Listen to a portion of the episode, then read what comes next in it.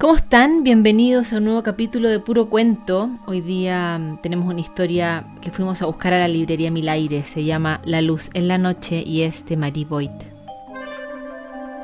A Betty le encantaba la hora del cuento de buenas noches porque junto con la noche aparecían las historias más mágicas, como la de Cosmo, el oso que le tenía miedo a la oscuridad.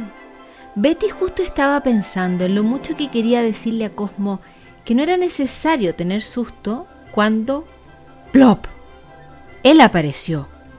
Cosmo, exclamó Betty, qué bueno que estés aquí. Tenía tantas ganas de ayudarte a sentirte mejor en la oscuridad. ¿Ves? le dijo Betty, necesitamos la oscuridad para ver la luz y las sombras hermosas.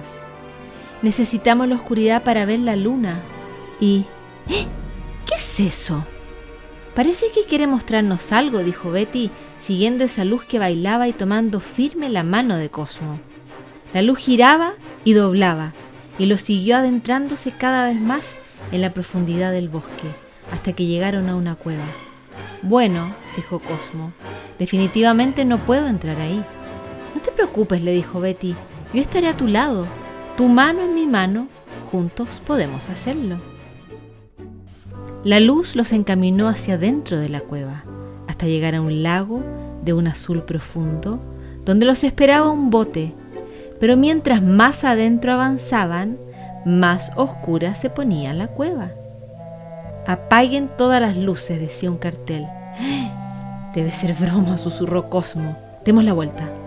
Pero Betty sabía que debía ser valiente y respirando profundamente, apagó el farol.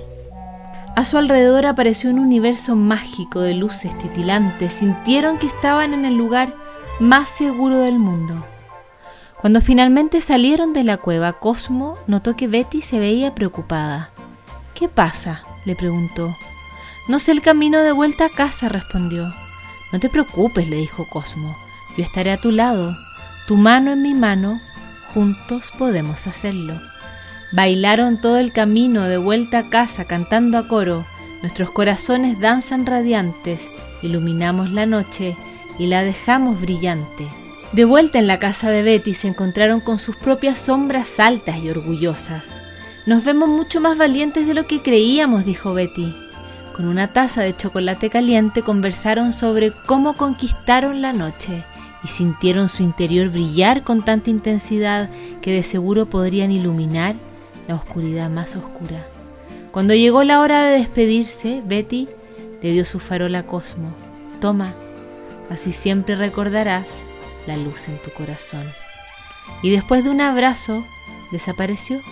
A la mañana siguiente, Betty se preguntó si todo habría sido un sueño. Pero cuando abrió su libro, supo que había sido verdad. Termina así este cuento que se llama La luz en la noche de Mary Boyd y que está disponible para ustedes en la librería Mil Aires y aquí en Puro Cuento.